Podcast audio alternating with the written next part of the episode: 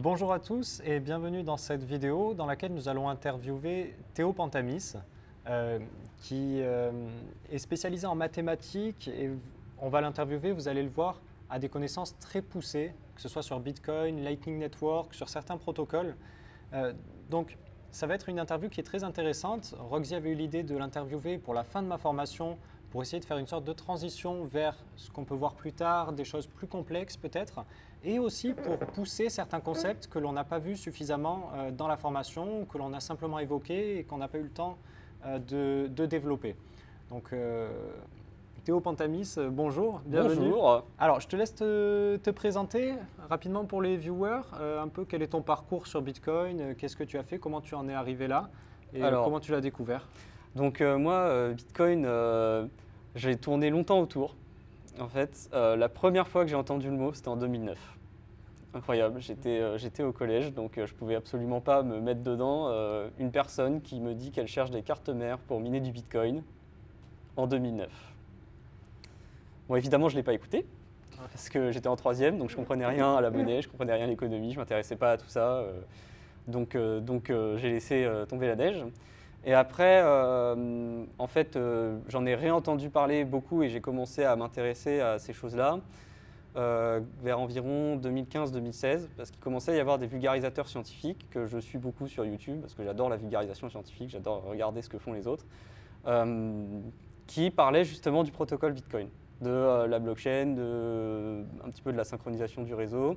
Mmh. Et euh, donc, euh, donc là, j'ai commencé à me dire, ah ouais, d'accord, il y a quand même quelque chose mathématiquement qui est intéressant. Alors la cryptographie, je connaissais déjà un petit peu avant, parce que je m'amusais à lire des fois des bouquins sur les codes secrets, des choses comme ça, ça me faisait toujours un peu rigoler.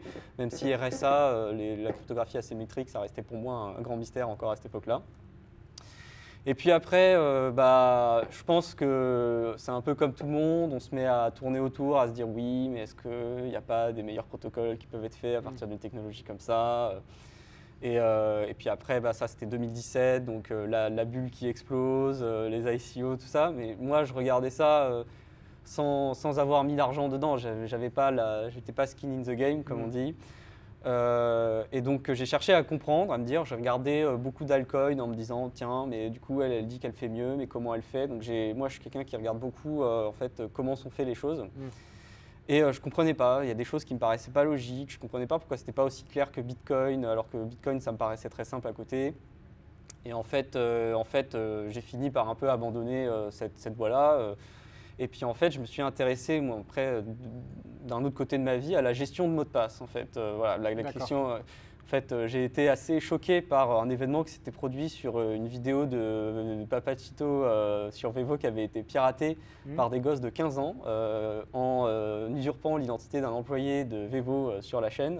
et ils avaient récupéré son mot de passe de manière complètement triviale. Donc vous pourrez trouver des détails sur ce type d'attaque, mais c'est globalement une réutilisation de mot de passe qui est abusive. Et donc j'ai commencé à beaucoup me dire, mais euh, moi, euh, je fais ça aussi, euh, donc je ferais bien quand même de me sécuriser.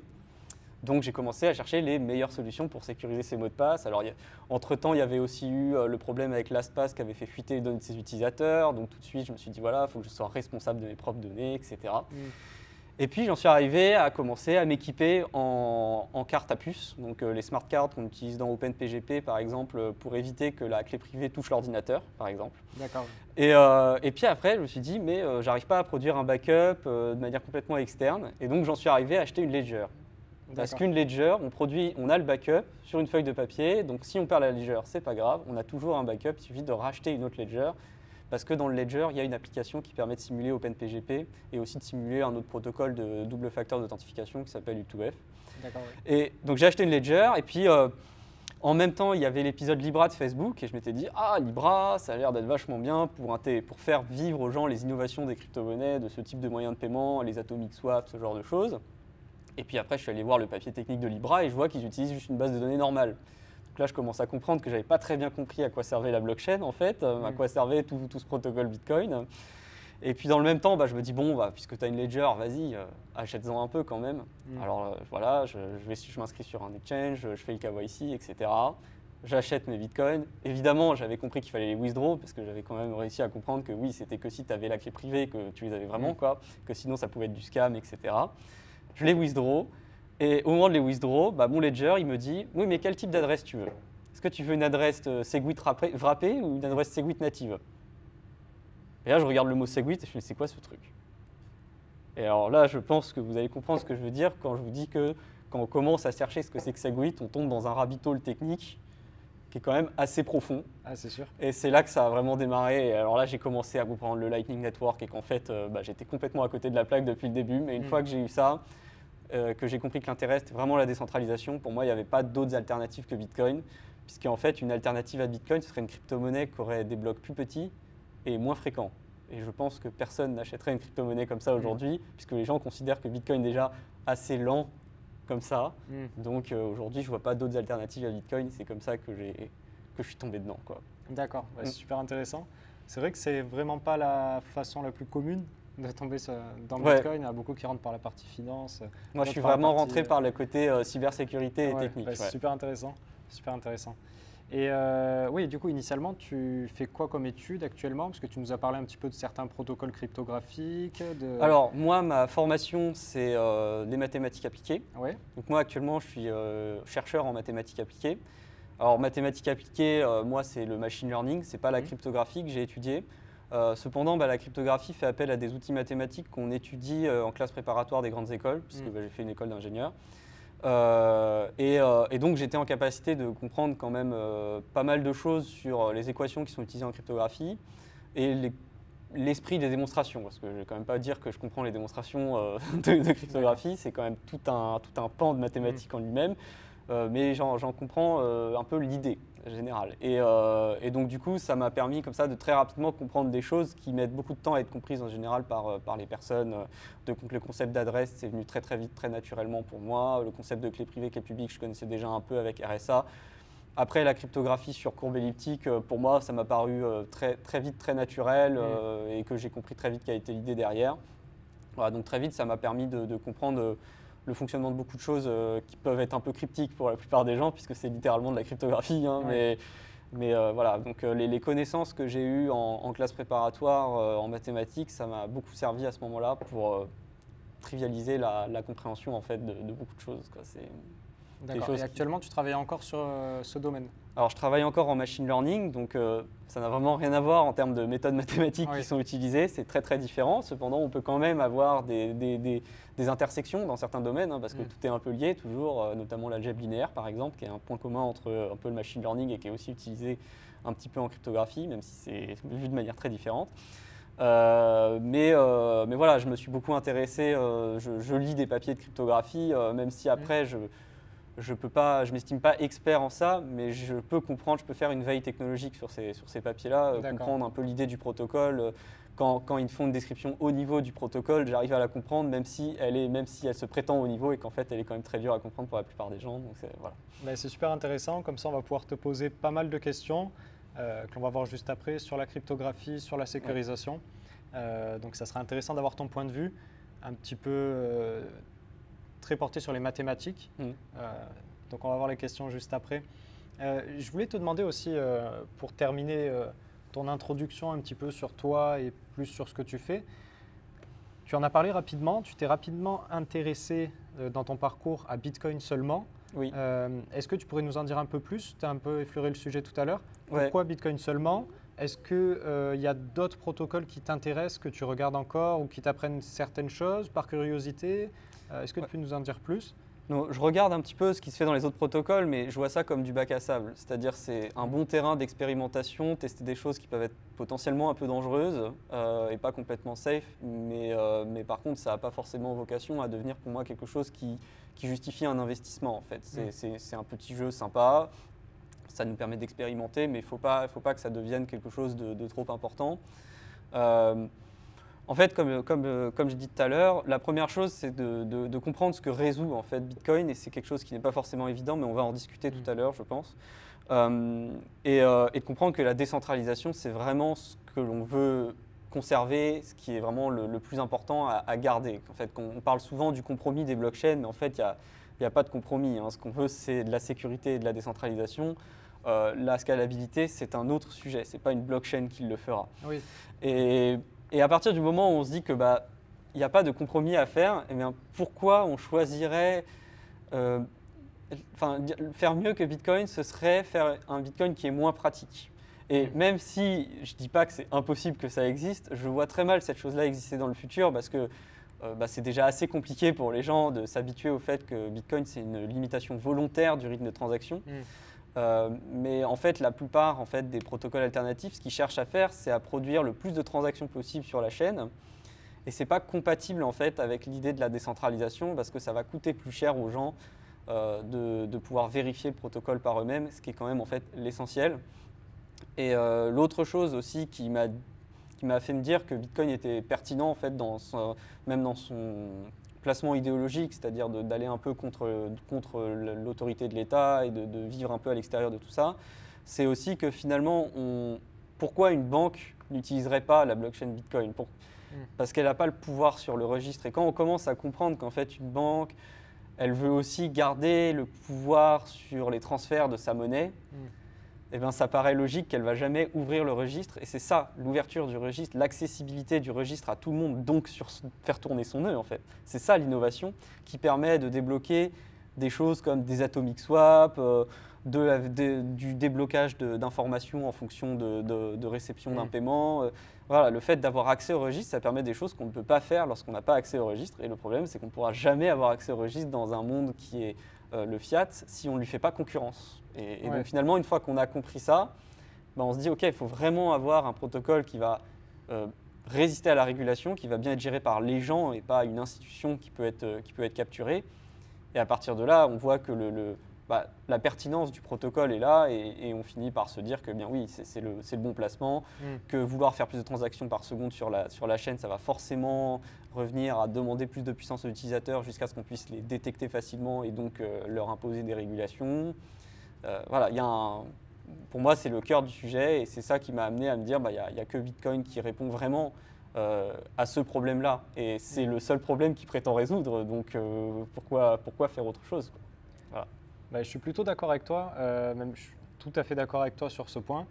Après, pour moi, il y a aussi toute une euh, dimension euh, portée sur la privacy, mm.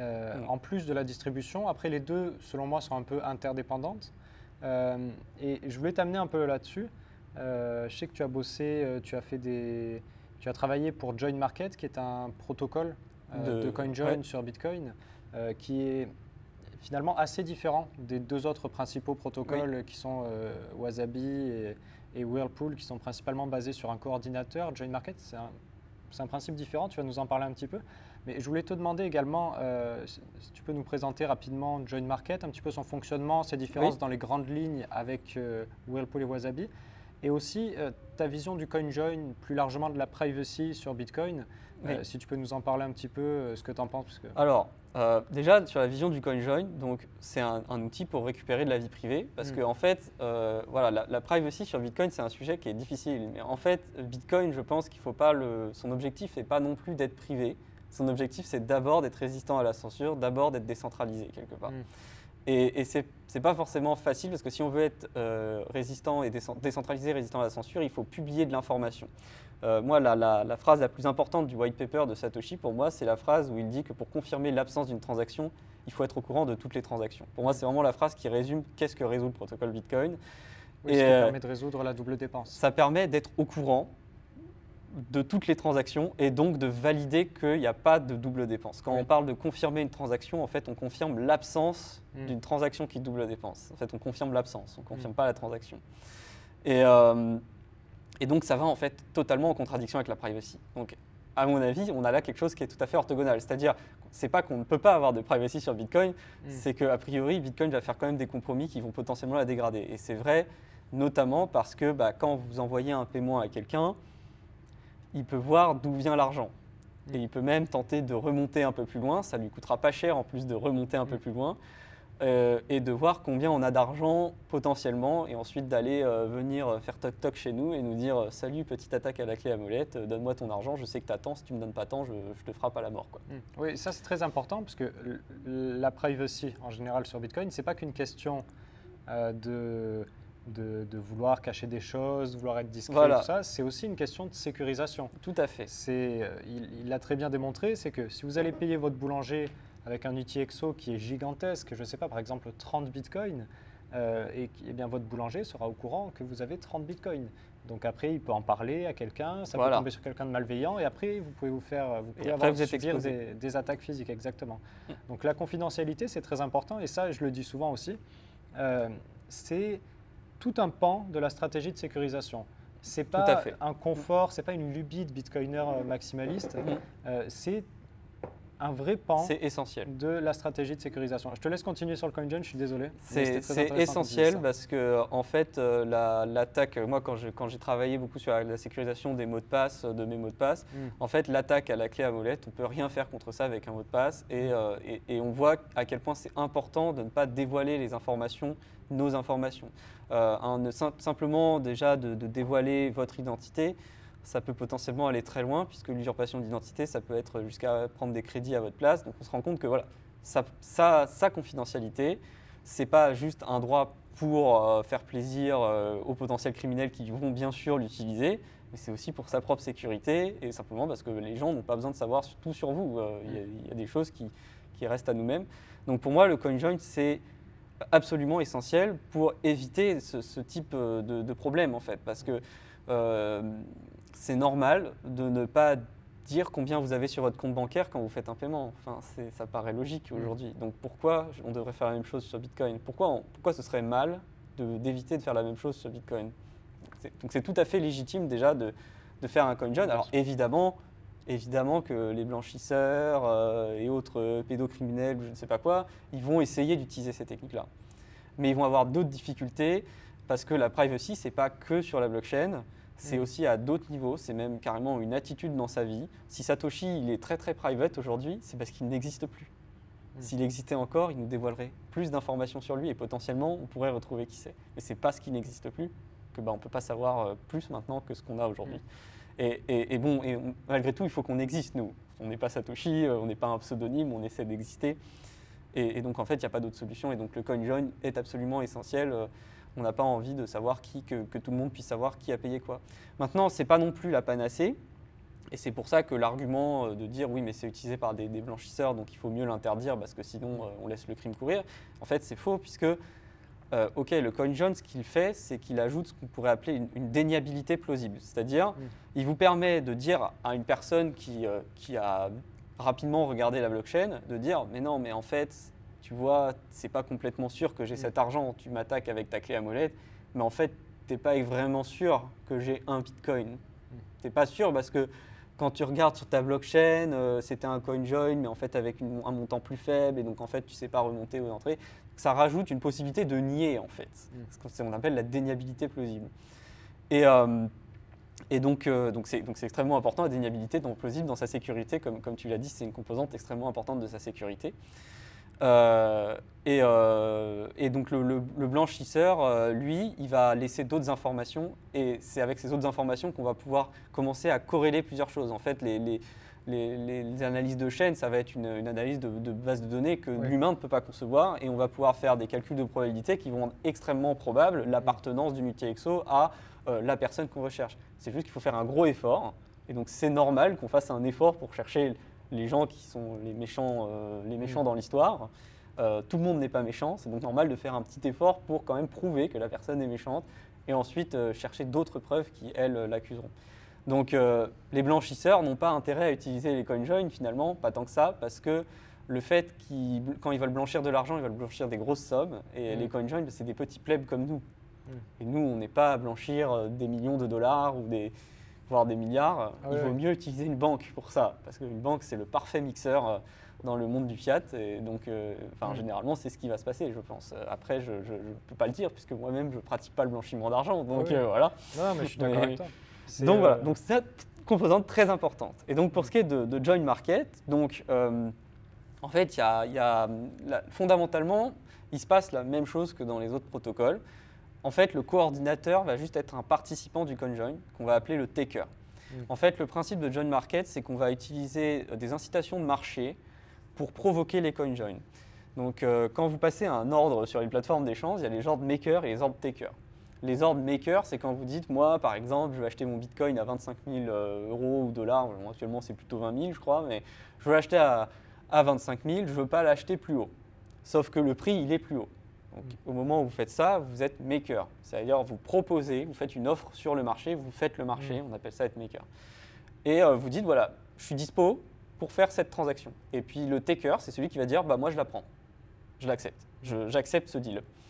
Euh, et donc, euh, dans join market, quand vous êtes maker, bah, vous dites, voilà, moi j'ai tant de bitcoins qui sont disponibles pour faire un coin join, mais par contre, je demande un petit frais en compensation sur le pourcentage de la somme que vous allez utiliser ou en valeur absolue, ça dépend du, du- du- du type de formule que, vous- que tu utilises, mais tu as le choix entre les deux. Et un taker peut venir regarder un, carnet un genre de carnet d'ordre décentralisé. Mm. En fait, il utilise IRC, euh, John Market actuellement. Et donc, il est sur IRC, il va, il va pouvoir demander le carnet d'ordre, c'est-à-dire Mm. quelles sont bah, les, les- les personnes disponibles pour faire des coin joins. Et il va choisir des gens. Et il va dire, bon bah voilà, je vous paye, on fait un coin join ensemble, et puis je vous fais le retour de change, et puis dans le change, je vous Mm. ajoute vos frais, comme ça, bah, vous, vous avez gagné un peu d'argent. Donc ça permet comme ça de mettre de la liquidité à disposition pour pouvoir faire Mm. des coin joins. Alors du coup, en, en comparaison avec un... Et donc le taker devient le coordinateur, du coup, c'est lui qui va proposer la Mm. transaction, euh, et les makers vont dire, ok, bah, je Oui. signe, ça va, ça me paraît ok. C'est ça aussi la grande différence avec Wasabi et Whirlpool, c'est que Wasabi Whirlpool, donc euh, Le coordinateur est fixé Voilà, à l'avance et tout le monde va utiliser le même, alors que là, il dépend de qui décide de et faire tous le les join. utilisateurs ont le même rôle. Voilà, c'est ça. Voilà. Là, il y a différents les rôles. takers C'est soit on a le temps de CoinJoin, dans ce cas, on se met euh, maker. Soit on n'a pas le temps, on est pressé, on Et veut on CoinJoin rapidement. Dans ce cas, on paye euh, ce service euh, de Voilà. pouvoir CoinJoin rapidement, mais dans ce cas, on est taker. Et on Voilà. vient prendre ce qui est disponible. Euh, je voulais te demander si on peut rester encore un petit peu sur Wasabi, euh, sur euh, Join Market, pardon. Ouais. Au niveau de, des autres protocoles, qu'est-ce que tu penses? Est-ce que tu penses qu'il vaut mieux utiliser Join Market, Wasabi ou Whirlpool? C'est quoi les grandes comment Alors, dire, faiblesses et avantages de chacun C'est un, sujet qui est compliqué. En fait, Join Market est avant tout fait pour les takers. Hmm. Donc, si vous êtes prêt à payer quelques frais à certaines personnes, qui seront quand même raisonnables dans Mm. l'ensemble, euh, Join Market euh, vous permet de choisir la dénomination du CoinJoin. Donc ça, c'est très pratique parce que ça évite tout ce qu'on appelle les, les, les, les- les outputs de change qui sont toxiques parce qu'elles ne sont pas anonymisées, parce qu'elles n'ont pas la même dénomination que, que les outputs qui servent à faire le CoinJoin, Mm. justement, qui sont anonymisées, elles. Euh, donc euh, ça, c'est très pratique quand on est taker. Par contre, on va avoir des frais à payer à tous les, tous les makers. Euh, L'avantage aussi, c'est que bah, Market, il n'y a pas de coordinateur central, donc il n'y a pas de possibilité de censurer de quelque manière que ce soit. Mm.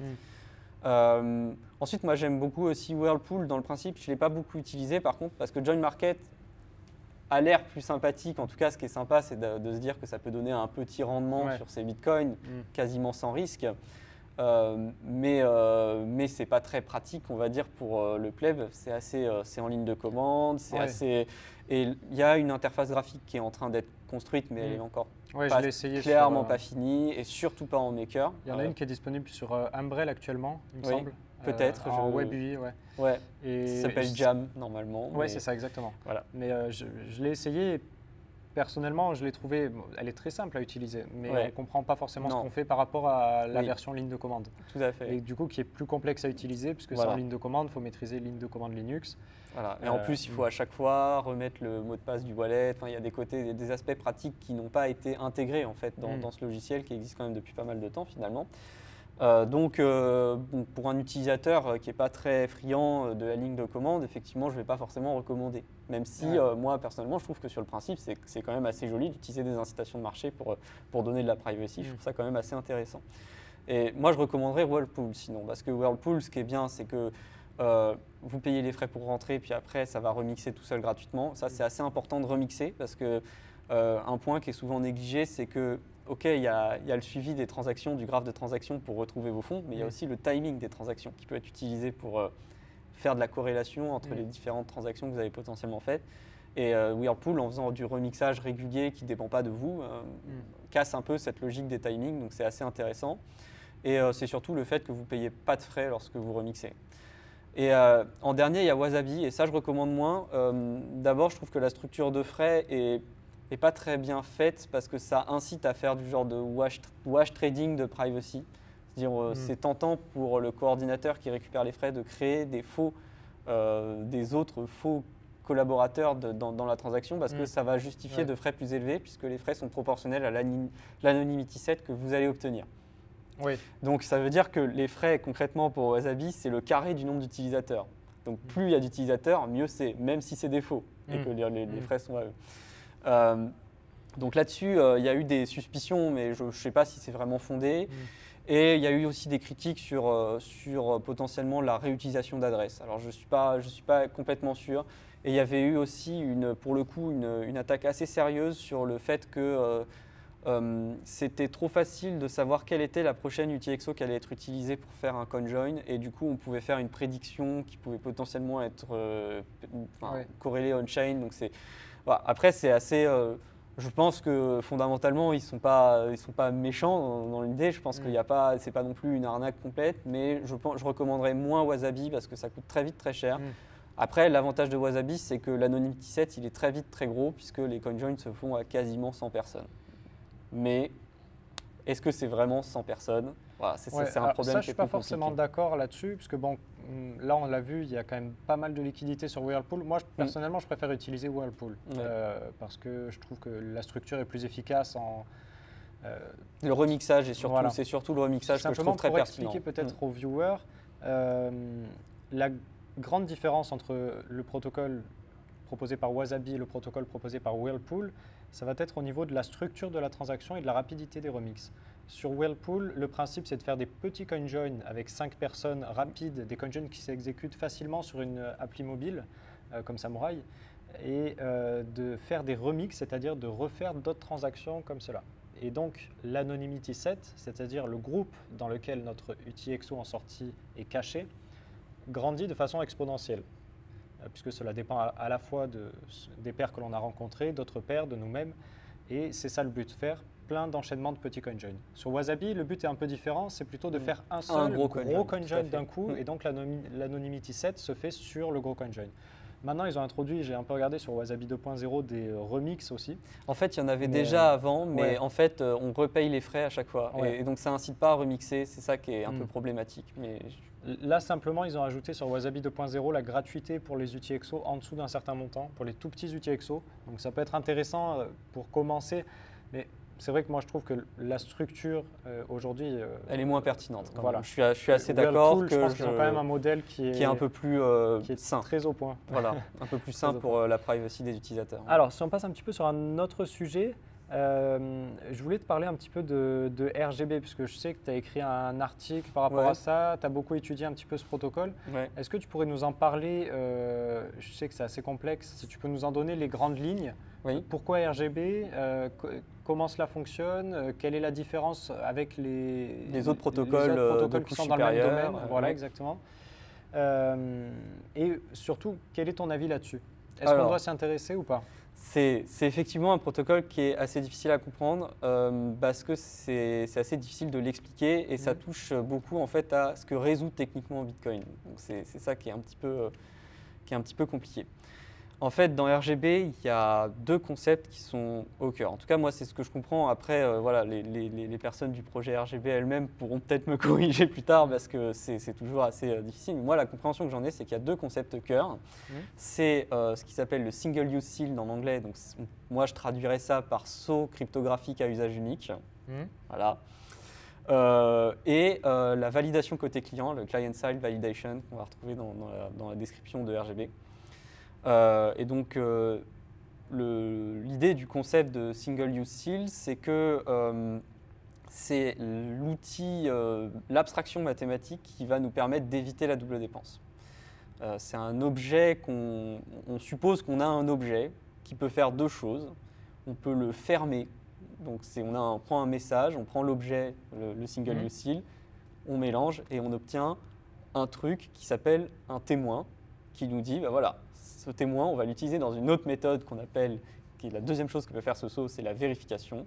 C'est on prend le message, on prend le saut cryptographique et on prend le témoin, on les combine et ça nous dit, ça c'est bien, le, le saut a bien été fermé sur ce message ou pas. Et euh, donc ça c'est la description euh, juste en termes de méthode. Et ce Mhm. que l'on souhaite, c'est qu'en fait, une fois qu'on a fermé le saut cryptographique, on ne peut pas prendre un deuxième message, fermer le saut sur ce message et obtenir un nouveau témoin qui soit valide pour la méthode euh, de vérification. D'accord. C'est donc ça. donc là, je parle en abstraction. Oui. Donc, il y a des objets de la vie quotidienne qui sont des single-use seals. J'en porte un au poignet actuellement. Hmm. Ce truc-là, d'accord Qui me dit que j'ai payé mon billet pour venir à Surfing Bitcoin Hmm. et que, euh, voilà, ici, vous pouvez, en voyant mon bras avec le bracelet, vous avez le, le témoin Hmm. que oui, j'ai bien euh, récupéré, j'ai bien payé et donc je peux bien rentrer dans le casino pour voir les conférences. Et ce ce bracelet, je ne peux pas le couper et le donner à quelqu'un d'autre, il deviendrait invalide. Mm. Et cette personne ne peut donc pas le mettre autour de son bras sans que quelqu'un dise bah non, là c'est pas valide. Donc Mm. la méthode de vérification, elle échouerait. Donc ça, c'est un objet de la vie quotidienne qui est un single use seal qui évite de faire rentrer deux fois la même personne alors qu'on lui a donné un droit numérique, en fait un droit qui est de rentrer dans le casino parce qu'elle a payé son, son ticket Hmm. dans le casino de Biarritz euh, pour, pour Surfing Bitcoin. Euh, donc ça, c'est un objet de la, la vie quotidienne. Un objet un peu plus, euh, un peu plus euh, cryptographique qui ressemble à un single use seal, c'est des signatures numériques qui seraient utilisées par exemple pour faire des discrete log contracts, donc les DLC, Hmm. dont peut-être les viewers ont déjà entendu parler. Euh, puisque dans le DSC, ce qu'on va supposer, c'est que euh, l'oracle ne veut pas dévoiler sa clé privée. Mais l'oracle, il va nous donner un nonce avant, euh, avant qu'on utilise l'oracle. Il va nous dire bah, si, tu veux, si tu veux faire un DLC en m'utilisant, prends ce nonce et je signerai pour ce nonce. Et ensuite, il va signer pour euh, bah, l'outcome, la, la possibilité pour laquelle il est censé signer et pour laquelle on fait confiance. Et si il signe pour une autre outcome, eh bien, comme il doit utiliser le même nonce, il va dévoiler sa clé privée. Ça, c'est une propriété de la signature numérique, en tout cas de, de Schnorr et de, de CDSA. Si on réutilise un nonce dans une signature, Hmm. On va dévoiler la clé privée. Oui, il y a des attaques possibles là-dessus. euh, C'était euh, La- la- la PlayStation. ouais. La PlayStation, Ouais, tout à fait, c'est le PS3 classique, l'attaque. PlayStation. Du coup, Ouais. j'appelle un peu comme ça. Mais c'est- voilà. Mais c'est, et c'est littéralement Mais- dans la démonstration de sécurité Mm. de, de la signature de Schnorr qu'on voit ça, en fait, puisque Mm. la démonstration consiste littéralement à dire, bah, en fait, si on avait un message différent mais le même nom, c'est, bah, en fait, il serait capable de trouver la clé privée, ce qui prouve bien que si vous êtes capable de signer pour un challenge, c'est que vous connaissez forcément la clé privée. Si- Et alors, ça, euh, concrètement, puisque là, tu Mm. nous as donné pas mal d'éléments techniques fonctionne. sur ce que c'est. Et en fait, dans Bitcoin, il y a des single use seals qui sont encore différents, c'est les UTXO. En fait, une UTXO, on peut la Oui. dépenser qu'une seule fois. Mm. C'est exactement ça le problème de la double dépense, c'est je veux pouvoir dépenser qu'une seule fois mon UTXO. Je Mm. peux pas on ne peut pas utiliser un système à la discrete log contract pour faire des transactions parce qu'il faudrait faire confiance à l'oracle qui, justement, Mm. est censé nous envoyer l'argent. Donc ça, ça c'est pas possible. Oui. Donc euh, là, c'est que justement, on a un système qui est décentralisé et Mm. qui va nous permettre de générer ces single use seals qui vont être utilisés dans RGB. Et donc RGB, ensuite, l'autre partie, c'est la validation côté client. En fait, l'idée, c'est que euh, dans RGB, euh, un- en fait, c'est une couche de smart contract, c'est une sorte de couche de smart contract. En fait, c'est pas une couche parce qu'il n'y a pas de réseau pair à pair, mais en gros, c'est un système de smart contract qu'on Mhm. va pouvoir ancrer via ces single use seals dans la blockchain Bitcoin pour valider les états. Donc, euh, on peut imaginer des, un contrat abstrait avec des, des objets qui émergent de ce contrat. Donc, ça peut être des tokens, mais ça peut être plein d'autres choses aussi. Ça peut être des droits numériques, ça peut être des, des, des- produits financiers. euh, enfin, peu importe. Donc en ça fait, peut être ça- un, un actif. c'est abstrait. Oui, ça peut être un actif. D'une manière très abstraite, de c'est juste générale, un bout du contrat est Mm. possédé par la personne euh, qui a cet UTXO. Et quand elle veut utiliser, transférer la propriété de ce bout du contrat qu'elle Mhm. possède, donc, eh ben, elle va dépenser l'UTXO et elle va indiquer euh, dans le changement d'état dans l'UTXO, dans sa transaction de dépense, quelle est la prochaine UTXO qui reçoit la propriété de ce contrat D'accord. de, cette bout, de ce bout de contrat. Mm. Et donc comme ça, en fait, on a un, on- on- on a un genre de, de DAG, de, de, de graphe euh, acyclique qui correspond à les transactions sur un, sur un smart contract de tout le Mm. monde. Et on ne voit que celles qui concernent le passé de l'actif qu'on possède, donc de, la- du bout de contrat qu'on possède. D'accord. Et du coup, on va pouvoir vérifier à chaque fois que j'ai bien la totalité du graphe de transaction. Je reprends la, la phrase de- du white paper de Ouais. Satoshi Nakamoto qui dit que pour confirmer l'absence d'une transaction, il faut Mm. être conscient de toutes les transactions. Et donc on utilise Bitcoin pour dire je suis forcément au courant de toutes les transactions parce que quand je regarde une transaction, je regarde que la dépense, elle m'indique bien que l'état suivant, c'est ça. Et ça ne peut pas être un autre état valide parce que je sais que je ne peux Mm. pas double dépenser mon UTXO. Donc en fait, c'est vraiment dire RGB, c'est j'utilise le protocole Bitcoin pour résoudre, pour, pour vraiment son utilité qui est éviter la double dépense. C'est vraiment le, le- le- Et on peut faire des transferts de n'importe quoi Mm. euh, dès lors qu'on se donne des règles supplémentaire potentiel sur euh, qu'est-ce qui dit qu'un transfert est valide. Mais là, c'est complètement indépendant du coup de- du protocole Bitcoin. C'est chacun valide pour lui-même que bah, le contrat est- a été euh, transféré dans les règles, euh, les états du contrat sont transférés dans les règles. Voilà, donc ça on se dit super, c'est quoi l'utilité maintenant? Mhm. Donc évidemment, J'avais La- entendu, je te, je te coupe Ouais. rapidement parce que je voulais t'amener là-dessus. Ouais. J'avais entendu, euh, alors je ne sais plus de qui exactement, mais qu'il y avait un aspect privacy oui, sur RGB qui ne se retrouve pas forcément sur autre chose. sur d'autres choses. et En qui fait, fait- la... faisait partie des objectifs initiaux. Oui, en fait, le- le- la, la chose, c'est qu'il faut qu'on puisse dire qu'un état du contrat est bien dans une transaction Bitcoin. Mais on Mm. n'a pas besoin de savoir que dans une transaction Bitcoin, il y a un état du contrat. Qu'en fait, euh, il y a un petit peu une technique qui ressemble beaucoup à ce qui est dans, dans Taproot pour euh, créer l'arbre de, de conditions de dépenses, Oui. ce qui est en fait ce qu'on pourrait appeler un tweak. On appelle ça un tweak de public key. Donc on Mm. la- on la bidouille pour ajouter de l'information dans la clé publique. Donc ça, c'est ce qu'on Mm. appelle le pay to contract. Et en fait, euh, même les, récemment, les, les spécifications ont changé. En fait, on peut carrément mettre ça dans une branche de l'arbre Taproot qu'on révélera jamais, mais qu'on peut quand même vérifier du coup. Mm. Euh, donc, en fait, on va pouvoir valider que quand la transaction, a- quand la, la l'UTXO a été dépensée, il y a bien quelque chose qui correspond à l'état suivant de, de qui possède l'état suivant du contrat. Mm. On peut le valider. Mais bah, si, je vous donne la transaction, on voit rien. C'est une transaction normale qui va vers une sortie euh, de type euh, euh, pay to taproot et il n'y a rien d'inhabituel. Et donc c'est ça sur l'aspect privacy, c'est qu'en fait, euh, les, perso- les personnes qui sont au courant des transactions qu'il y a eu sur un contrat sont les personnes qui possèdent les états du contrat. Donc ce sont les propriétaires actuels du contrat. D'accord. Donc, en fait, vous ne savez pas qu'un état du contrat existe tant qu'on ne vous l'a pas envoyé, en fait. Oui. Donc, au niveau privacy, toute personne qui n'est pas concernée par ce contrat n'en saura jamais, jamais rien. Donc là, si euh, on réfléchit un petit peu, on ne parle pas tant d'anonymat ici, on parle plus de secret, un petit peu, parce que c'est l'information est en clair. Elle n'est pas révélée. Elle est en clair, mais elle n'est pas révélée, elle est chez moi, si j'ai bien compris. En fait, après, ce qu'il faut voir, c'est qu'elle finira par euh, l'être, euh, en tout cas, si on pense à des applications type stablecoin ou token oui. sur, euh, sur, euh, sur cette chose-là. Donc, si on imagine par exemple que Tether produit Mm. un stablecoin sur RGB, ce qu'il compte bien faire, hein, je pense, puisqu'il Mm. finance un peu le projet, etc. euh, il va émettre le stablecoin, donner la propriété bah, d'une certaine quantité de stablecoin, de son contrat stablecoin à des personnes, puis qui vont faire leur vie avec. Mm. C'est du électronique cash après hein, en soi, donc euh, voilà, ils, ils font leur vie.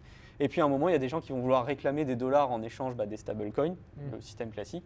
Et à ce moment-là, Tether va pouvoir voir, puisqu'il va, on va lui envoyer des- le- le- les états du contrat, il va pouvoir voir tous les états précédents qui concernent Mm. les, les- les transactions qu'on lui a envoyées. Et là, il peut commencer à analyser les transactions qui ont été réalisées. Alors là, Mais- c'est dans.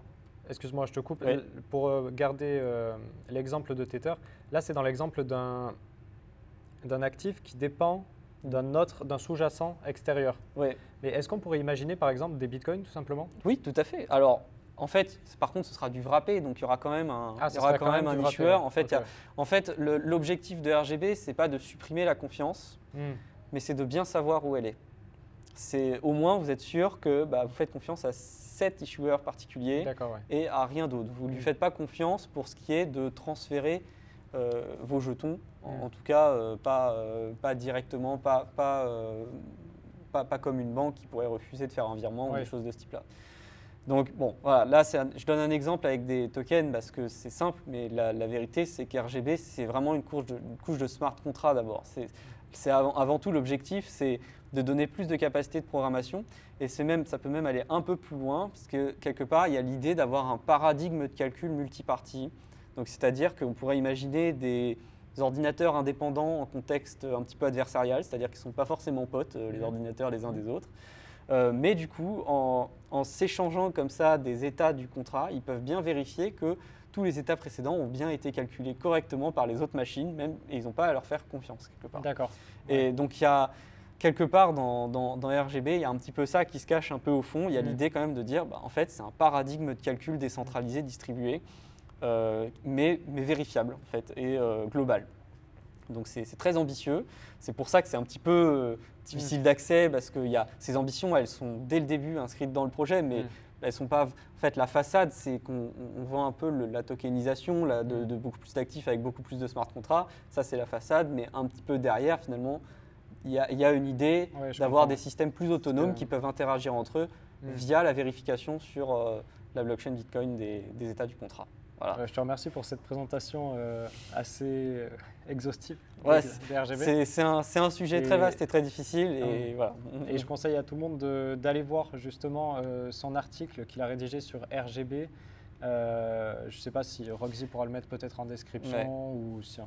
Mais euh, voilà, il a écrit un super article sur RGB et je vous conseille d'aller le lire si vous souhaitez en savoir plus euh, sur ce protocole. Ce qui est intéressant, c'est que je, je montre comment on peut décrire Bitcoin avec le point de vue un peu RGB, euh, comment Bitcoin en fait est un système de single use dans lui-même de base euh, avec les blocs. Ah, C'est assez super rigolo. intéressant et ça fait réfléchir tout ça RGB. Ouais. Alors, je voulais t'amener également, rien à voir, on change complètement de sujet, sur les POS, Des proof euh, of stake. proof of stake, proof of work. Euh, je voulais savoir un petit peu d'un point de vue mathématique, qu'est-ce que tu en penses? Euh, Est-ce que euh, tu penses qu'il y en a un qui est supérieur à l'autre? Pourquoi? Quels sont les avantages des uns et des autres? Parce que là, on a vu qu'il allait avoir Ethereum qui, Qui- allait changer justement de, Mm. euh, normalement dans pas longtemps. Qu'est-ce que tu en penses? Euh, Et est-ce que tu as un avis là-dessus? Alors bon, bah moi mon avis il est clair, c'est que la proof of work c'est mieux. Voilà, donc je préfère le dire dès le début parce que Mm. comme ça il n'y a pas de suspense. Maintenant, techniquement, pourquoi? Euh, Là, il y a, y y y plusieurs choses, mais déjà, euh, ce qui nous intéresse, c'est d'avoir un, un- déjà de comprendre que résout la proof of work. La proof of work, en fait, euh, on nous dit le minage sert à sécuriser la chaîne, etc. En fait, Mm. c'est un peu une simplification. La chaîne elle est sécurisée des modifications juste parce que les haches des blocs sont les uns dans les autres. Mm. Non, en fait, ce qu'on veut, c'est synchroniser l'ensemble du réseau sur un état du registre des comptes qui correspond aux UTXO en fait dans, dans Mm. Bitcoin. Euh, donc c'est une sorte de synchronisation. C'est un, peu le chef. C'est un peu. On n'a pas de chef d'orchestre, mais il faut bien qu'à un moment quelqu'un dise bon bah on en est là les gens et, et maintenant on avance. Et Mm. c'est un petit peu ce que fait le mineur en fait. Et, ça ça n'a pas besoin d'énergie. C'est- on a juste besoin de ce, qu'à un moment quelqu'un réussisse à prendre ce, ce- ce leadership quelque part. Et il nous faut un critère. Et donc le meilleur critère qu'on ait trouvé, c'est la proof of work. Parce qu'on ne peut pas s'amuser à revenir sur les étapes précédentes. Je vais en parler après. La proof of stake, c'est déjà très difficile à définir. Parce qu'on pourrait se dire, la proof of stake, quelque part c'est du minage, mais pondéré par le stake. Mm. Ça, c'est une première approche. Donc, on peut faire ça. On peut avoir des gens qui font du minage classique, mais qui, en plus de ça, ont séquestré des fonds euh, dans des adresses spéciales qui leur permettent de pouvoir miner un bloc euh, plus facilement que d'autres s'ils ont plus de stake. Mm. Donc là, c'est juste une proof of work, mais pondérée par du stake. Ça marcherait. Après, d'un point de vue sécurité, j'ai quand même un doute parce que euh, quand un staker, du coup, aura 51% du stake, Mm.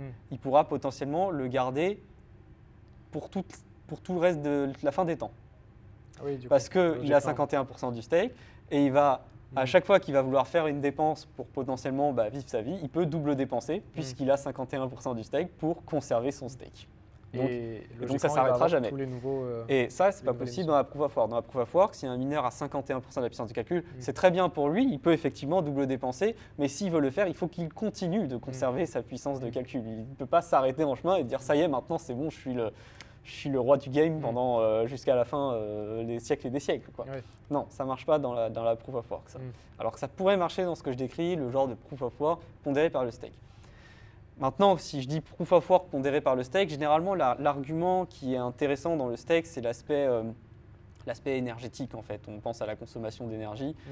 euh, mais là-dessus c'est pareil, il y a un problème de compréhension, je pense. Mais euh, si on suppose qu'effectivement c'est pertinent, euh, déjà on se rend compte que quand je parle de proof of work pondéré par le stake, il y a quand même du proof of work. Mm. Donc il y a quand même une consommation d'énergie. Donc pourquoi les proof of stake nous disent non mais ça consomme pas d'énergie? Parce qu'en fait c'est pas du proof of work pondéré par le stake. Ma- Manifestement c'est pas ce qui se passe. En fait euh, ce qu'ils vont utiliser c'est euh, la, la date, la- le timestamp et Mhm. qu'ils vont inscrire dans le bloc. Et ce timestamp, il va être utilisé pour générer un nombre aléatoire, comme si on calculait un hash. Et puis s'il est inférieur à un seuil qui dépend de la quantité de stake ou des genres de, de choses comme ça, alors là, le staker peut signer le bloc et son bloc sera valide. Donc ça dépend d'une horloge quelque part. Donc il y a déjà un problème, c'est qu'une horloge, ça marche bien quand c'est centralisé, Mm. ça marche beaucoup moins bien quand ça l'est pas. Donc là déjà, on a un problème. Donc après, on peut se dire oui, mais approximativement, d'accord. Ça peut, mais quand même, un serveur de temps, ça se pirate. Voilà, donc si on arrive à pirater le serveur de temps que tout le monde utilise, on a un souci. Et l'autre truc, c'est que du coup, les, proof of stake vont nous dire, bah voilà, le staker ne choisit pas quand il mine. En fait, il est contraint par l'horloge qui est précis, par exemple à la seconde ou des choses de ce type-là. Il ne peut pas miner plus qu'un bloc par seconde. Il ne peut pas cramer beaucoup d'énergie puisqu'il ne peut faire qu'un bloc par seconde. Et oui, c'est vrai. Mais ça, c'est vrai que sur le dernier bloc. Hmm. Qu'est-ce qui empêche de continuer de chercher à créer des blocs au-dessus des blocs qui sont plus profondément dans la blockchain ah Bah rien en fait, hmm. littéralement rien. Donc en fait, il va continuer de faire quelque chose qui est un petit peu proche du minage, mais sur littéralement tous les blocs qui existent de la blockchain, il hmm. peut se le permettre parce que en une seconde, il a le temps d'essayer de miner des blocs. Hein. Il a le temps de calculer le hash de plein de blocs et de vérifier s'il n'y en a pas un qui, qui match comme il faut. Hmm. Et donc on peut avoir des attaques qu'on appelle des attaques de longue portée, long range attack, des choses de ce type-là. En fait, c'est très lié à un autre problème qui s'appelle le nothing at stake, c'est-à-dire le fait que bah, le mineur dans la proof of work, il ne peut miner que sur au-dessus que d'un seul bloc. Il peut miner qu'à un seul endroit à la fois. Chaque mm. tentative, c'est une tentative au-dessus d'un bloc. Et comme de toute façon, le but, c'est de répéter des tentatives, et peu importe le nombre de tentatives qu'il fait, il ne peut faire chaque tentative qu'il ne fait pas sur le dernier bloc, c'est une opportunité de perdre de l'argent. Mm. Donc, il ne le fait pas. Hein, dans le proof of stake, rien ne l'empêche de miner tous les autres blocs, puisque de toute façon, ça y est, il a, calculé le hash pour le dernier bloc, et euh, bah non, il n'est pas bon, donc il essaie sur le précédent. Maintenant, rien ne l'empêche. En une seconde, il a largement le temps de le faire. Donc après, certains pourraient me dire, oui, mais en fait, on a résolu le problème. Par exemple, dans le proof of stake d'Ethereum, c'est un peu plus compliqué. En fait, les validateurs, l'ordre est défini en avance. Voilà. Enfin, il y a beaucoup de complexités qui sont ajoutées, mais à chaque fois, derrière, ce qui va se cacher, c'est je fais confiance à l'horloge.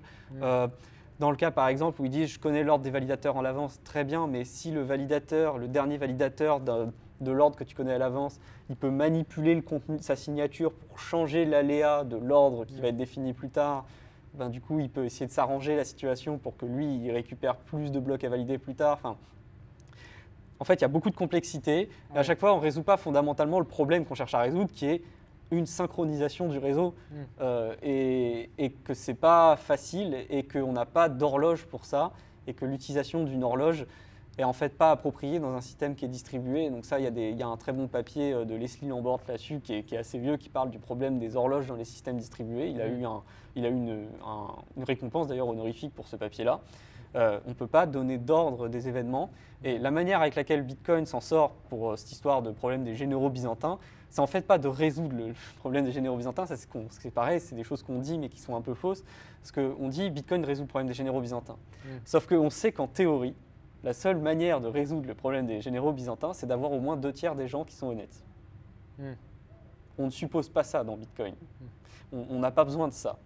Non, dans Bitcoin, ce qu'on fait, c'est que dans les généraux byzantins, la personne qui cherche à tricher va produire deux messages contradictoires. Mais en fait, dans Bitcoin, il ne peut pas. Parce que pour produire deux messages contradictoires, il faut miner. Et donc, du coup, ça lui prend deux fois plus de temps, sauf que les autres sont aussi en train de miner. Et en fait, euh, bah, il y en a un qui va arriver le premier, tout le monde sera synchro. Et donc, en fait, l'ordre des événements, on en trouve un parce qu'il y a tellement de temps entre chaque événement qu'on a le temps de tous être au courant de ce qui s'est passé avant. Et donc ça, c'est vraiment un point essentiel du... Et donc il n'y a pas de problème des généraux byzantins en fait, parce que mm. les généraux byzantins ne peuvent pas euh, faire des messages différents euh, facilement. Oui, parce qu'il y a l'aspect synchronisation, comme tu as bien mm. dit, mais il y a aussi tout l'aspect euh, recherche de l'aléatoire au niveau du validateur. C'est ça. Pour pas, pour, pour, pas qu'il y ait de censure, tout simplement. Parce que si on n'est pas bien aléatoire au niveau du validateur, on peut potentiellement censurer des transactions, censurer certains blocs. Là, dans le cas du, proof of, du, proof of, stake qui définit un ordre à l'avance, mm. l'aléa peut être utilisé pour essayer de manipuler l'ordre des futurs validateurs. Donc ça, c'est ce comment ils obtiennent l'aléatoire? Bah, il, va, il va bien falloir euh, soit une source centralisée, ça, c'est le problème de définir de l'aléatoire dans un mm. système distribué, il est aussi très compliqué. Soit on a une source centralisée qui nous dit, bah là, aujourd'hui, euh, le nombre aléatoire, c'est tant. Euh, soit, bah, il va falloir prendre une fonction pseudo-aléatoire qui est mm. prise sur l'état précédent du registre. Et là, on a un problème, c'est que rien n'empêche euh, la personne qui va être juste avant le nouvel ordre qu'on va définir de dire bah, moi je vais tenter plusieurs valeurs euh, d'aléa parce que je peux jouer un peu sur l'aléa, je vais tenter plusieurs valeurs mm. puisque de toute façon je peux produire qu'un bloc par seconde donc oui. autant tester toutes les valeurs possibles pour ce bloc qui, qui me permet d'avoir le meilleur ordre après euh, et faire en sorte qu'il soit privilégié par exemple dans les blocs suivants pour euh, garder en fait le, contrôle de l'ordre des validateurs. Mm. Alors après, voilà, ça reste un sujet sur lequel je connais un petit peu ce qui se passe, mais je n'ai pas non plus creusé à fond. Euh, mais ça, c'est un, défaut, c'est que la stake, ça devient très très vite très compliqué parce que j'ai l'impression qu'on cache un peu sous des, des couches de complexité, ben, on cache un peu le problème en se disant mais t'inquiète pas, en fait on a rajouté une couche de quelque chose, sauf qu'en fait c'est des hypothèses de sécurité supplémentaires qui n'ont pas Mm. été bien formalisées. Et donc par exemple là à propos du merge, euh, il y a Dergigi qui avait fait un super tweet où il disait, euh, parce que Dergigi, celui qui a écrit donc, euh, Bitcoin is Ouais. time, donc il, il a très bien évoqué le fait que Bitcoin, c'est l'intérêt, c'est d'avoir une horloge décentralisée, mais qui est forcément lente par nature pour pouvoir laisser le temps à tout le monde de, de Mm. voir ce qui se passe. Euh, et, et comme il n'y a pas ça dans, dans- dans la proof of stake, eh bien, euh, euh, il a remarqué qu'il y avait des exigences dans les, les clients à faire tourner sur Ethereum de bah, mettre en place un- un- une communication avec un serveur NTP euh, qui soit fiable. Et donc, euh, du coup, bah, un serveur NTP, c'est un serveur de temps. Euh, donc, du coup, il a commencé à avoir de la confiance dans un serveur de temps. Donc, voilà. Mais si on a une horloge, on a un système centralisé. C'est pas forcément facile de, de se rendre compte de ça. Typiquement, là, cette histoire de temps sur Bitcoin, elle est gérée, enfin, le timestamp, il est basé sur ce qu'on appelle l'horloge Unix, c'est ça? Alors ça, c'est un format en fait d'horloge. En soi, un format, c'est un format. Euh, mais effectivement, il y a des règles de validation pour vali- vérifier que le timestamp n'est pas euh, complètement déconnant.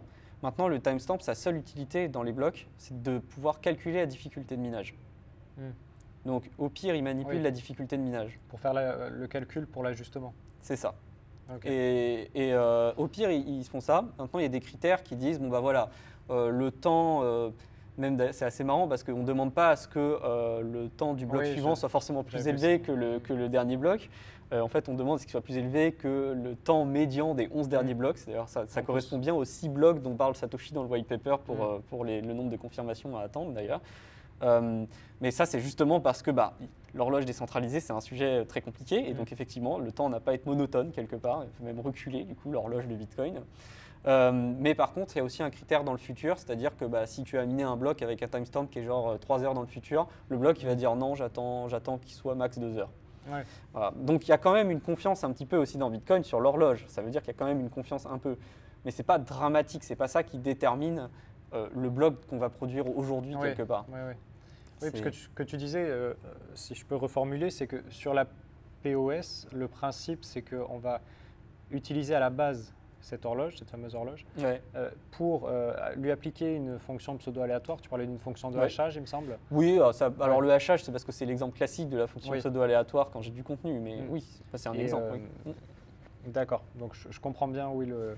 Donc ça, oui, le- ça, ça va avec le nothing at stake. En fait, c'est une Mm. forme de minage qu'on ne voudrait pas dans, dans la proof of stake. En fait, on- ce qu'on nous vend dans la proof of stake, c'est qu'il n'y a pas de minage. Mm. Sauf que tu ne peux pas empêcher quelqu'un de travailler, Mm. d'essayer de travailler l'aléa.